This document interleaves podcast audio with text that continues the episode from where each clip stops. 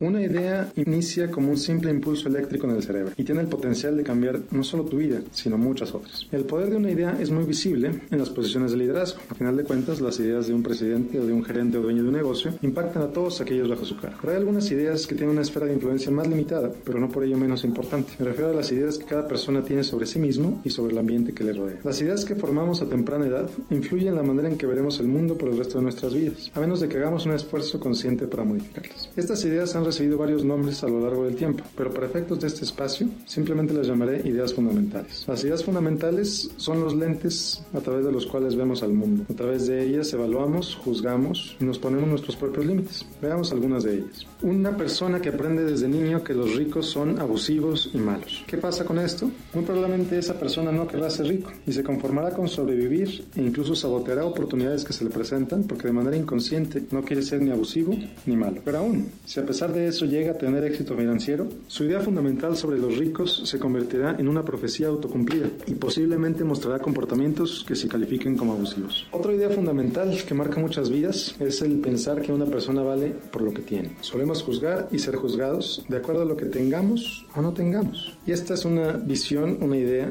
que genera mucho daño. Ocasiona deudas, ocasiona estrés, ocasiona angustia y ocasiona vivir tratando de aparentar algo, no necesariamente siendo algo. ¿Cómo cambiar esto? Te ofrezco una nueva idea fundamental. Las posesiones de una persona suelen ser más un reflejo de sus prioridades que del tamaño de su cuenta de banco. La voy a repetir una vez más. Las posesiones de una persona suelen ser más un reflejo de sus prioridades que del tamaño de su cuenta de banco. Esta es una idea fundamental importantísima. Te enseña que lo que tú tienes o lo que haces con tu tiempo, lo que haces con tus recursos, con tu tiempo, con tu dinero, etcétera, puede ser un reflejo de lo que es importante para ti. Y cuando es así lo haces de manera consciente, tú puedes vivir una vida plena, una vida feliz. Te invito a que trates de identificar tus ideas fundamentales. El hacerlo te va a ayudar a determinar cuáles no te gustan, cuáles quieres cambiar y con cuáles estás satisfecho. Te invito a seguirme en Facebook, en facebook.com, diagonal Miguel Gómez Consejero. Soy Miguel Gómez, consejero financiero, Noticias MBS.